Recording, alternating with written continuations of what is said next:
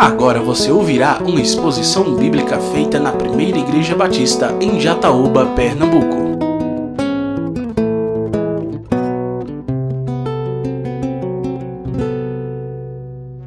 Boa noite, irmãos. Graça e paz. É bom estarmos aqui juntos para louvarmos e engrandecermos o nome santo do nosso Deus. Convido você a abrir mais uma vez a palavra do Senhor nessa noite. Vamos ler no Evangelho escrito por João, no capítulo 19, no verso 31 até o versículo 42, que conclui o capítulo 19 com a narrativa da morte e o sepultamento do nosso Salvador. João capítulo 19, versículo 31 até o 42. Que nos diz a palavra de Deus. Então, para que os corpos não ficassem na cruz durante o sábado, visto que era o dia da preparação e era grande o dia daquele sábado, os judeus pediram a Pilatos que fossem quebradas as pernas dos crucificados e fossem tirados da cruz. Os soldados quebraram as pernas dos homens que tinham sido crucificados com Jesus, primeiro de um, depois do outro. Quando, porém, chegaram a Jesus, vendo que estava morto, não lhe quebraram as pernas, mas um dos soldados lhe abriu o lado com uma lança.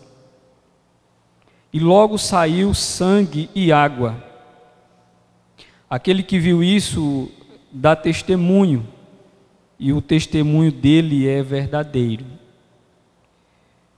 E ele sabe que diz a verdade para que também vocês creiam.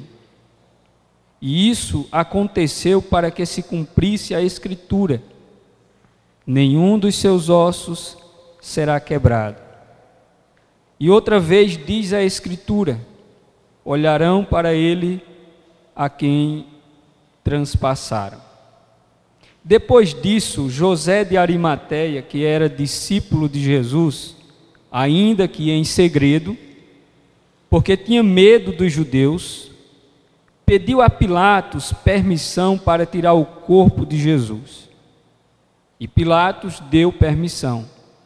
Então José de Arimateia foi e retirou o corpo de Jesus.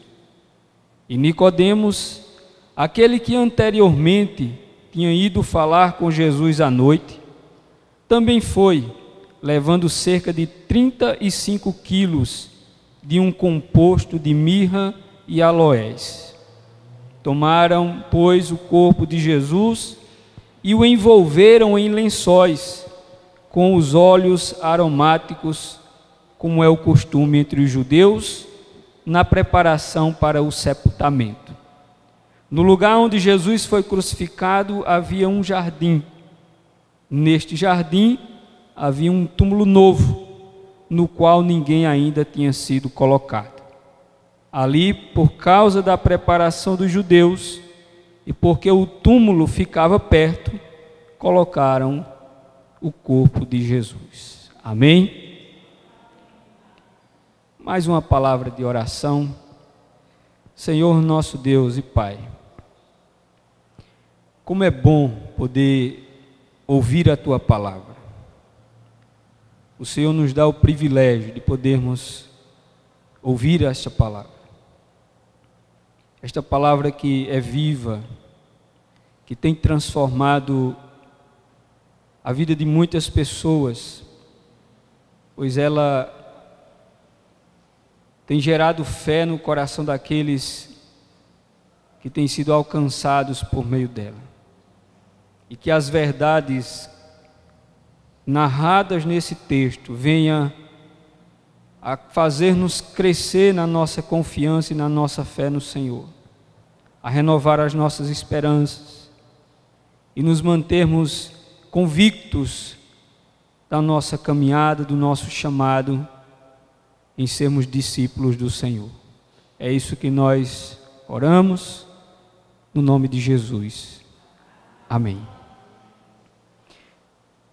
O texto que nós lemos é um relato de um momento triste. De um momento triste. Pois fala-se da morte de Jesus.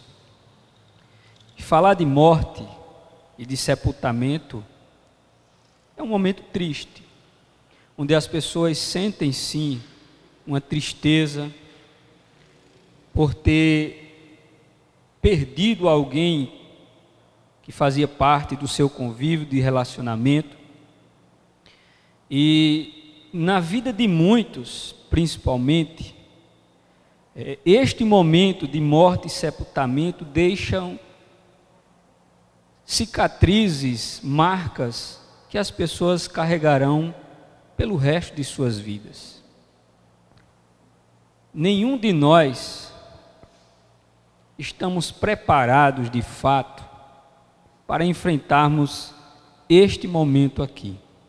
O momento da morte, o momento do sepultamento, sem que isso não nos traga uma tristeza, um desconforto, por lidarmos com algo que é tão cruel, que nos faz sofrer, mas isso também nos faz lembrar de que tudo isso é consequência do pecado. São as consequências daquilo que herdamos por causa do pecado, que é a morte. E esse relato da morte e do sepultamento de Jesus propriamente nos fala de algumas coisas interessantes para a gente pensar nesta noite. Lembrem-se que aqueles que condenaram e mataram Jesus eram pessoas extremamente religiosas, que tinham uma devoção à sua religião, o judaísmo, mas foram eles que mataram o Senhor Jesus. E eles, dentro desse sistema religioso que eles faziam parte, veja que o texto inicia-se dizendo que estava chegando o momento que era a preparação do sábado.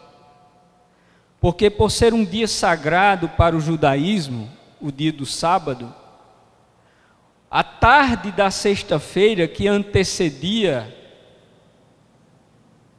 era um momento de preparação para adentrar no dia de descanso. E os judeus tinham uma série de rituais, de, prática que ele, de práticas que eles faziam, e isso eles chamavam de preparação para o dia de sábado. Não faziam algumas coisas, tinham restrições com relação a determinados tipos de situações, porque eles já se viam dentro desse contexto de um dia sagrado. E aí eles se deparam exatamente nesse ponto. Jesus ele vai ser crucificado, diz alguns historiadores e pelas narrativas, por volta do meio-dia. E ele vai ficar pendurado na cruz até por volta das três horas da tarde. Esse é o tempo que Jesus vai passar pendurado naquela cruz. E o texto diz que ele entregou o seu espírito a Deus e disse que estava tudo consumado, e ali ele morreu. E os judeus preocupados com as suas tradições, os seus costumes, não queriam que o seu corpo ficasse pendurado, porque isso era um sinal que não era prudente nem correto para aqueles que tinham uma devoção, e isso tornava o dia do Senhor para aqueles como algo impuro.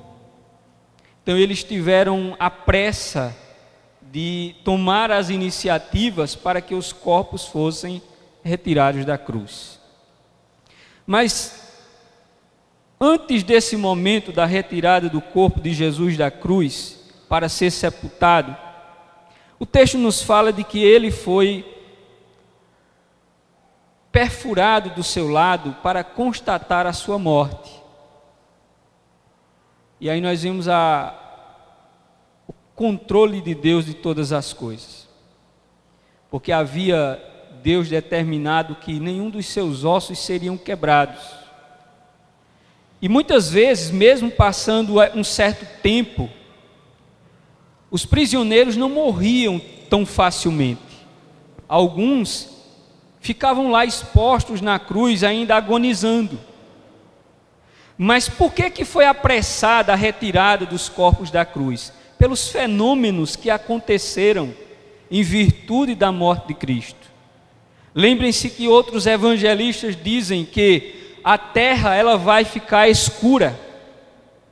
Terremoto vai acontecer naquele lugar de tal maneira que o véu do templo ele vai se rasgar de alto a baixo, e em todo aquele lugar o dia vira noite. E todos percebendo esses fenômenos acontecerem, entendiam que alguma coisa diferente estava acontecendo ali. Que aquele a quem eles haviam matado não era alguém comum e por conta destas coisas, eles apressaram a retirada dos corpos dali da cruz. E muitas vezes, para acelerar o processo de morte dos prisioneiros, eles quebravam as pernas. Porque quando quebrava as pernas, os pulmões eram contraídos e ali os prisioneiros morriam asfixiados, sufocados. Então era uma forma de acelerar o processo de morte dos prisioneiros. E aí os soldados vão e quebram a perna do primeiro, quebra do outro, mas quando eles se dirigem para quebrar as pernas do, do Cristo, eles percebem que ele já estava morto. E aí eles não quebram. Mas as escrituras vão nos dizer que sabe por que eles não quebram? Porque Deus havia determinado que nenhum dos seus ossos seriam quebrados. Deus havia determinado que os seus ossos não seriam quebrados. Isso para mostrar que, mesmo todo o processo do sofrimento e morte de Cristo, não estavam fora do controle de Deus, não estavam fora daquilo que Deus havia determinado todas as ações dos homens contra o Cristo fazia parte de um plano que Deus tinha determinado para salvar os pecadores. E aí um dos soldados com uma lança vai perfurar o seu lado e diz o texto que vai jorrar sangue e água através daquela lança que perfura o seu corpo. E ali o soldado fez isso, não se sabe exatamente porquê, mas ele já estava morto. E a sua morte havia sido constatada, confirmada, no momento em que ele disse que entregava o seu espírito a Deus. Com isso, eu chamo a sua atenção para dois versículos que estão no texto que é o versículo de número 36 e o versículo de número 37, que diz assim: E isso aconteceu para que se cumprisse a Escritura. Vou repetir. E isto aconteceu para que se cumprisse a Escritura. Ou seja, quando nós olhamos para a história, apenas a partir de uma perspectiva humana, nós podemos sim olhar com um olhar de tristeza, de lamento, de dor, de compaixão, por tudo aquilo que o Cristo passou. seus sofrimentos, suas agonias, suas dores, o seu sangue derramado. Mas quando nós olhamos para toda esta história que acontece, para todos esses fatos, pelo olhar de Deus, nós vamos olhar e perceber de uma outra maneira. Que tudo aquilo que aconteceu, é como diz aqui a palavra, era para que se cumprisse a Escritura. Ou seja, Deus estava no controle de tudo. Os homens não saíram arrastando Jesus até a cruz. Jesus foi porque ele quis.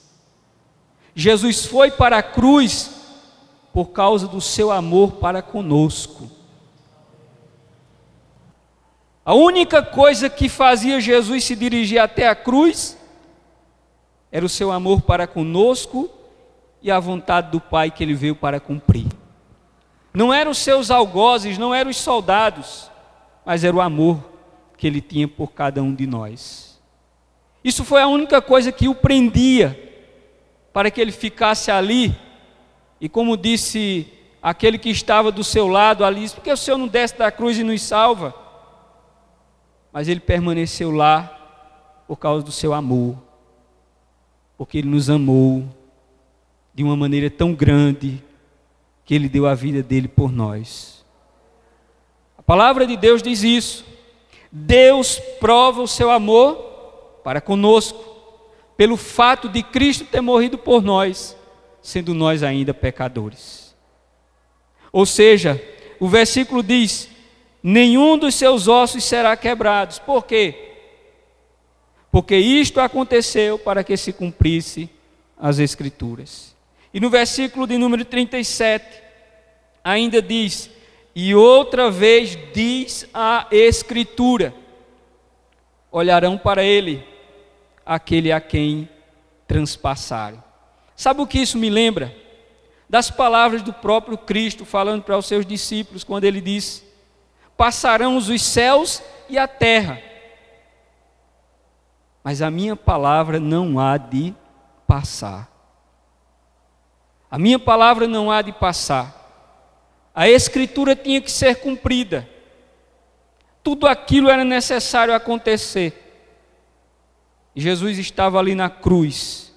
Ele morreu pelos nossos pecados para cumprir a Escritura. Deus estava no controle de tudo. Deus está no controle de todas as coisas. Mesmo das coisas trágicas que acontecem nas nossas vidas. Mesmo nos momentos de dores, Deus continua no controle de todas as coisas. Que isso sirva para nós de alento, de conforto, de esperança, saber que Deus está no controle de tudo.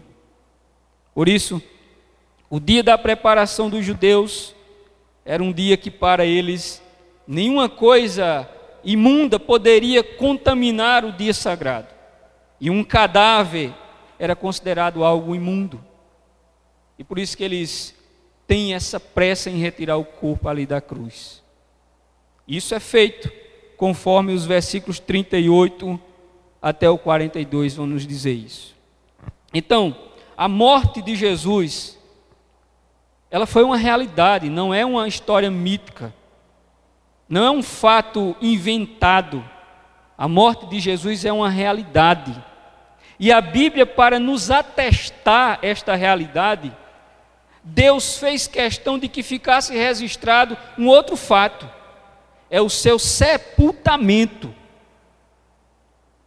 O sepultamento de Cristo está registrado nas Escrituras para constatar a veracidade e a realidade da sua morte, para mostrar que ele era Deus, mas também ele era homem. A morte e o sepultamento falam da humanidade de Cristo. E isso porque muitos naquele, naquele tempo entendiam que alguém que era divino não poderia assumir um corpo humano. Se alguém era santo, no sentido de ser um ser divino, ele não poderia viver em um corpo humano. Porque para estes que acreditavam assim, a matéria, o corpo, ela era má. Eram os chamados gnósticos. E estes já estavam presentes naquele tempo. E os evangelistas têm o cuidado de registrar o sepultamento do mestre, para que ficasse claro que ele era Deus, mas também ele era homem. Por isso, nós encontramos essa confirmação da sua morte nos versículos que nós lemos. No verso 38 a 39, nós vamos encontrar dois homens que vão se dirigir até as autoridades para solicitar permissão para sepultar o Senhor. Dois discípulos que o texto vão nos dizer que eles eram discípulos ocultos. Interessante nós observarmos essa expressão no versículo 38, diz assim: Depois disso, José de Arimateia, que era discípulo de Jesus, aí veja essa expressão que o texto nos diz: ainda que em segredo. A Bíblia não oculta os fatos que são necessários serem revelados. José de Arimateia era aquele tipo de crente que ninguém sabia que ele era crente. Já pensou? Você ser crente, mas ninguém sabe que você é crente? Era José de Arimateia. Diz o texto aqui que ele tinha crido em Jesus que ele havia entregado a vida dele a Cristo. Ele havia no seu coração se tornado um discípulo de Jesus, mas ele não seguia Jesus. Mas sabe por quê? Porque ele tinha medo de professar publicamente a sua fé. Ele tinha medo. Diz aí o versículo que nós estamos lendo. Ainda que em segredo, porque tinha medo dos judeus. Ou seja, Infelizmente existe pessoas assim também nos nossos dias. Creem no evangelho, confiam em Cristo, têm nos seus corações até uma certa devoção a Cristo. Se consideram discípulos de Cristo, mas ainda por alguma circunstância não foram capazes, não tiveram a coragem de publicar a sua fé. Isso acontece ainda nos nossos dias. Pessoas que sentem receio de dizer que é um discípulo de Cristo, de dizer que é um seguidor de Cristo, de dizer que é um cristão confesso, por medo de alguma coisa. José de Arimateia, por ser também uma autoridade, ele tinha medo do que os seus outros companheiros poderiam dizer a respeito dele. De que ele viesse sofrer alguma represária por conta da sua fé. Assim como muitos, às vezes se negam a confessar a Cristo, porque tem receio do que as pessoas vão pensar a seu respeito, do que os seus amigos vão dizer a seu respeito do que os seus familiares agora vão pensar dele, do que no seu ambiente de trabalho as pessoas vão olhar para ele e vão dizer agora. Muitos têm receio, e aí recuam e ficam em oculto ou em segredo, se dizendo que são discípulos de Cristo. Bem, o texto diz que isso aconteceu. E havia um outro também que estava nesse momento, que é o Nicodemos. Que também o texto nos diz que este foi ter com Jesus de noite, porque ele não queria que as pessoas soubessem que ele estava se encontrando com ele. Eu me pergunto, essas pessoas foram salvas Isso é o que nós deduzimos do texto. Eram pessoas piedosas. Mas aí nós percebemos nessas pessoas um certo, uma certa covardia da sua parte. O medo que eles tinham de publicar a sua fé. Isso representa a covardia do ser humano muitas vezes e não se tornar um discípulo confesso do Senhor Jesus, por medo daquilo que lhe possa acontecer. E o sentimento de covardia, ele não é um bom sentimento para que a gente nutra no nosso coração, porque Deus não se agrada. Mas sabe o que, é que nós vamos ver na vida de Nicodemos e na vida de José de Arimateia? É que estes dois homens vão revelar a sua fé em um momento muito difícil, que é exatamente depois da morte do Cristo, quando eles não poderiam mais caminhar com Ele, quando Ele agora já estava morto, é que eles vão professar a fé deles. Sabe o que isso nos faz pensar e lembrar? É que tem muita gente que esperam o pior acontecer para depois confessar que Jesus Cristo é o Senhor de sua vida. Tem muitas pessoas que esperam as coisas acontecerem das mais difíceis e trágicas, inclusive até mesmo aquela que é o ápice de tudo, que é a morte de um ente querido, de uma pessoa que faz parte do seu convívio, de um familiar, para poder dizer que serve a Deus agora. Ou seja, é isso que nós constatamos na vida desses dois homens, que tem sido a história de vida de muitos. E quando esses dois se dirigem a Pilatos, pelo poder que eles tinham, pela influência que eles tinham, conseguem autorização para retirar o corpo. E isso eles fazem antes do pôr do sol. E vão preparar o corpo com especiarias, como era toda a tradição. E eles preparam, enrolam em faixas e colocam num túmulo que nunca havia sido colocado ninguém e sepultam o Senhor naquele lugar. Diz o apóstolo que escreve esse livro que dos discípulos de Jesus apenas ele e algumas mulheres é que estavam presentes nessa ocasião. Os outros estavam afastados, com medo de represálias. Por isso que a história desses dois homens nos leva a refletir nos leva a refletir em que sentido? Será que nós precisamos esperar que coisas trágicas aconteçam na nossa vida para que nós possamos publicar e confessar a nossa fé? Para dizer quem nós somos e em quem nós cremos?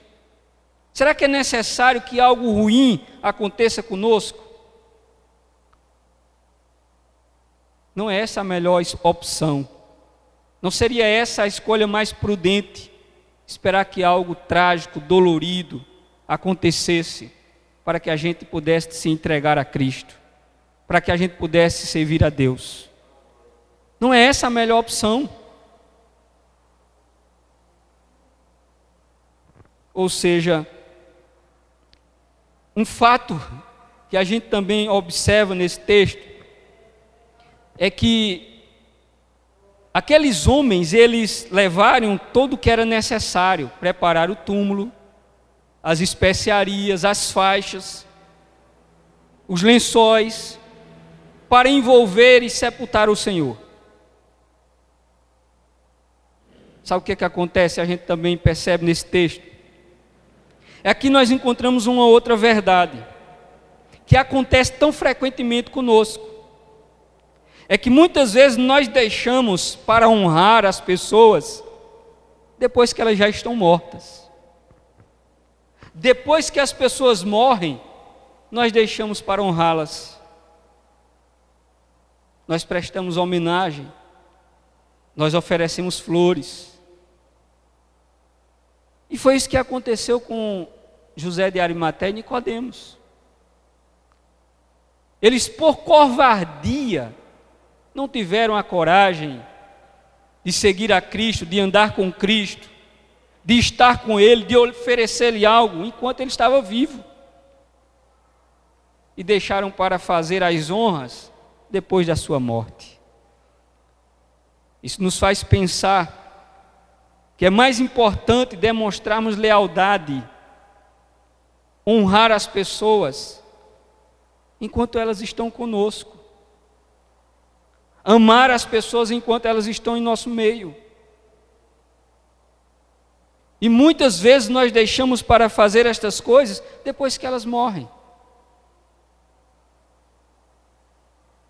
Por isso que o texto nos mostra que essa atitude desses dois homens demonstra exatamente aquilo que eles eram.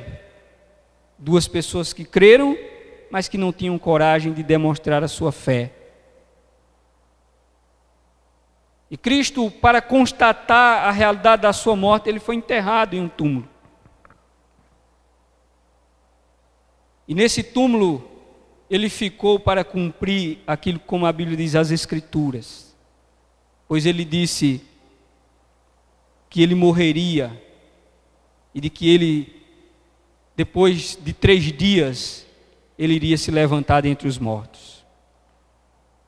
Mas para ele se levantar dentre os mortos, era preciso que ele passasse por esse processo natural que todos os homens passavam. O seu sepultamento é uma constatação da realidade da sua morte.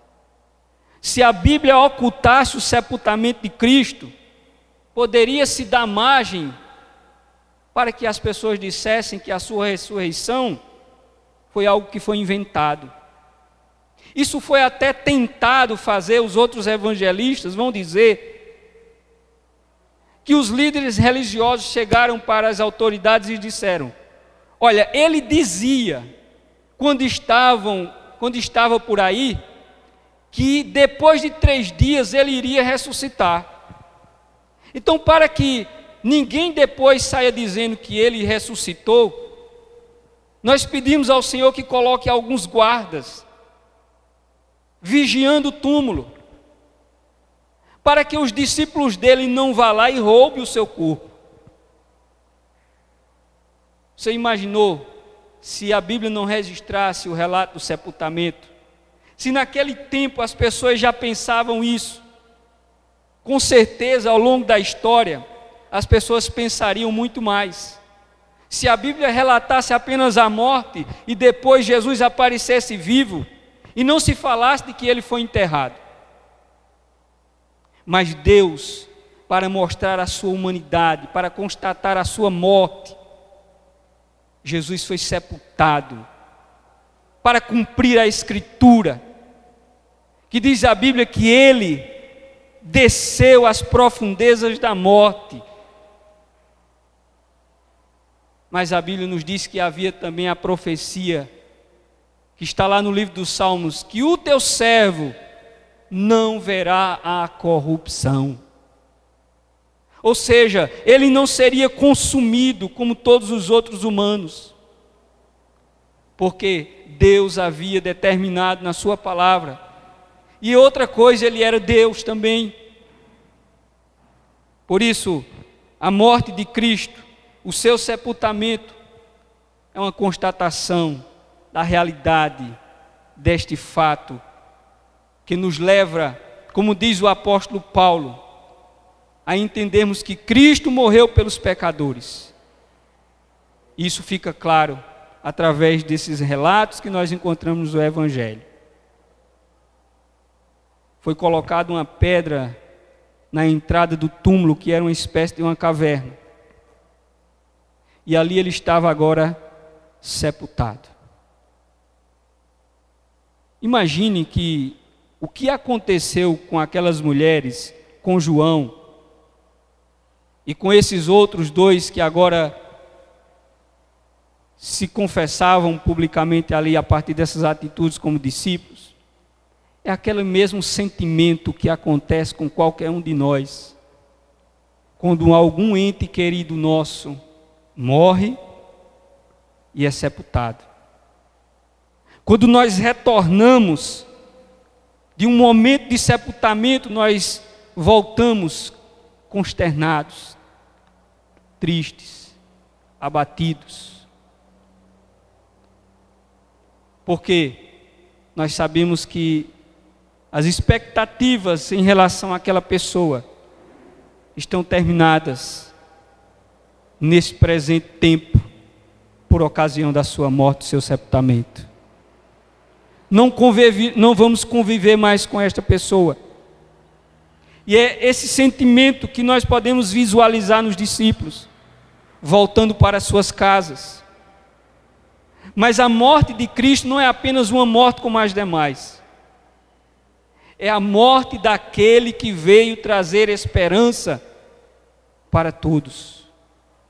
E como é que nós olhamos agora diante daquele que nos trouxe esperança e vendo que ele agora está morto e sepultado?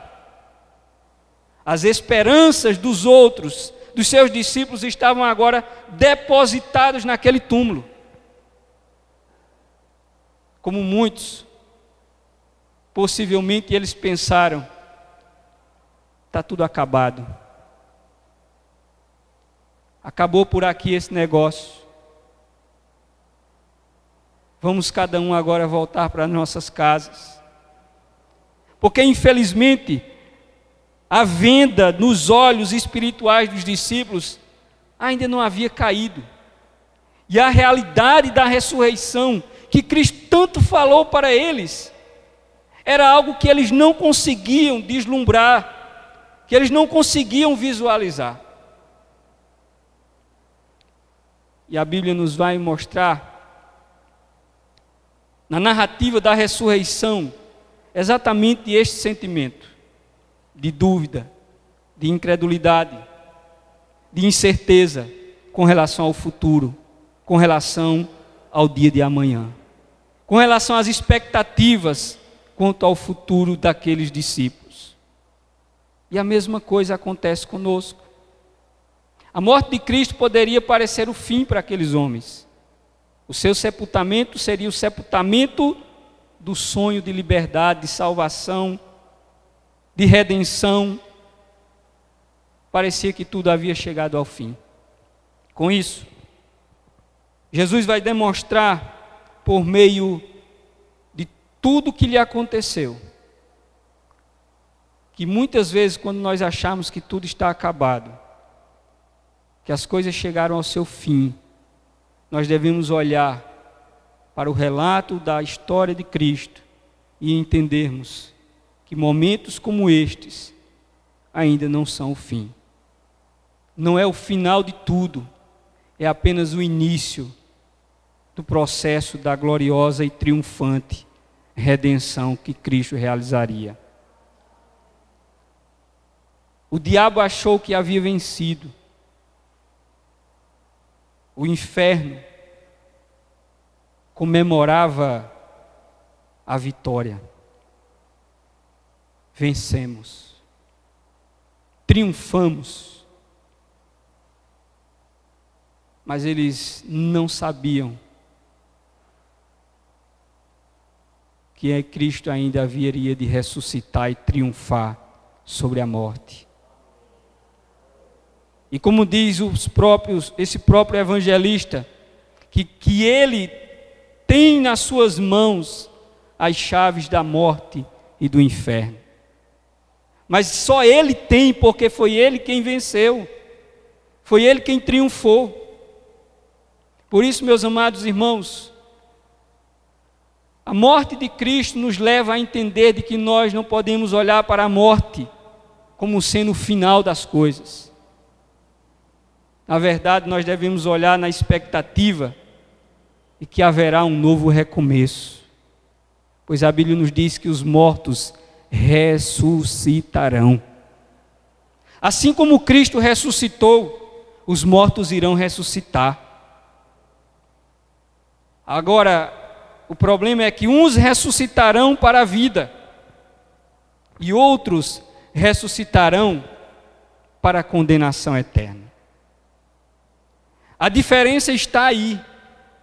É de que haverá ressurreição, mas a ressurreição terá destinos diferentes.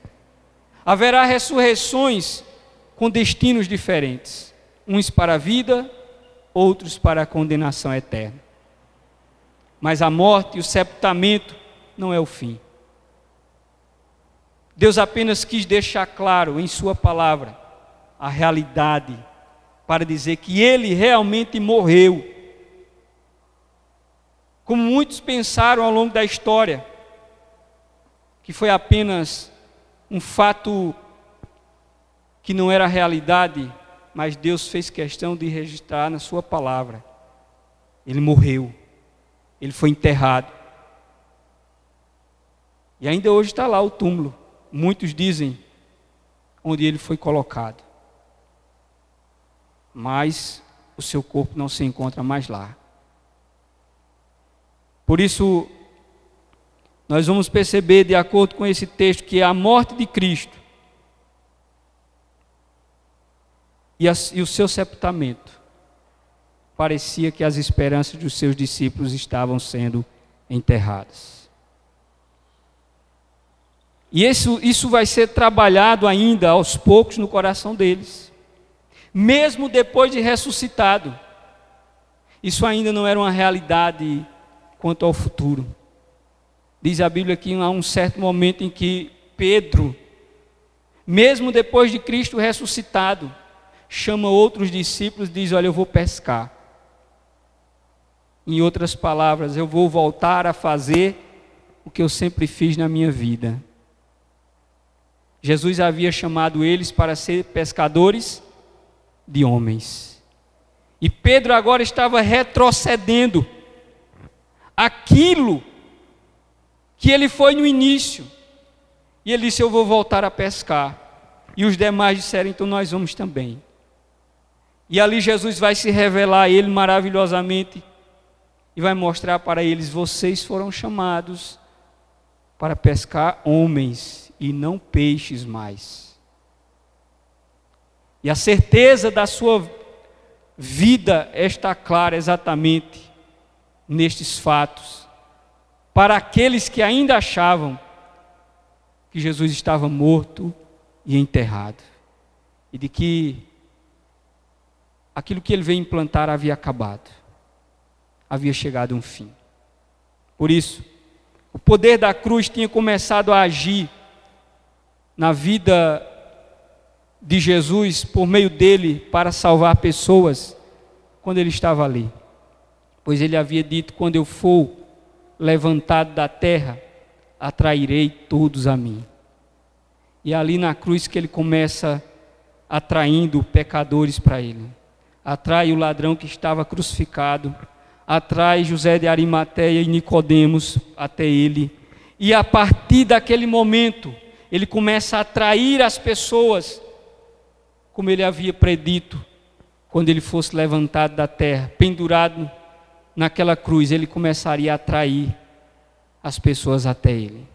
E até hoje, ele continua atraindo pecadores até ele. A sua cruz é que nos atrai, é quem nos puxa em direção a Ele. Por isso, eu concluo dizendo para vocês o seguinte: até mesmo na vida daqueles que têm um certo receio de confessar, se Cristo tem lhe atraído essa força que emana da cruz, ela é irresistível. Você não poderá resistir àquilo que lhe atrai, que é o Senhor. Você necessitará se render a Ele, confessá-lo como seu Salvador. Você vai precisar entregar-se a Ele. Você vai precisar entregar a sua vida a Ele, porque aquilo que lhe atrai é muito mais forte do que o pecado que habita na sua natureza. Por isso, entrega a tua vida ao Senhor, confia nele e o mais ele fará. Entrega. Não lute resistindo ao chamado de Deus. Se o Senhor tem falado ao seu coração, se Deus, por meio da Sua palavra, tem atraído você até Ele, não resista, não endureça. E como fizeram Nicodemos e José de Arimateia, não siga o caminho que eles seguiram, deixar para revelar a sua fé depois de um momento tão trágico. Não espere um momento de dor, de sofrimento, chegar à sua vida para você confessar Jesus como seu Senhor e Salvador. Não espere. Faça isso e caminhe com Ele. Caminhe com Ele para que você possa desfrutar da alegria, como diz o tema da campanha, da alegria de experimentar essa nova vida que Ele veio para nos dar. Você acabou de ouvir uma exposição da Palavra de Deus feita na Primeira Igreja Batista em Jataúba, Pernambuco. Para ouvir esta e outras mensagens, acesse facebook.com/barra Igreja Batista Jataúba.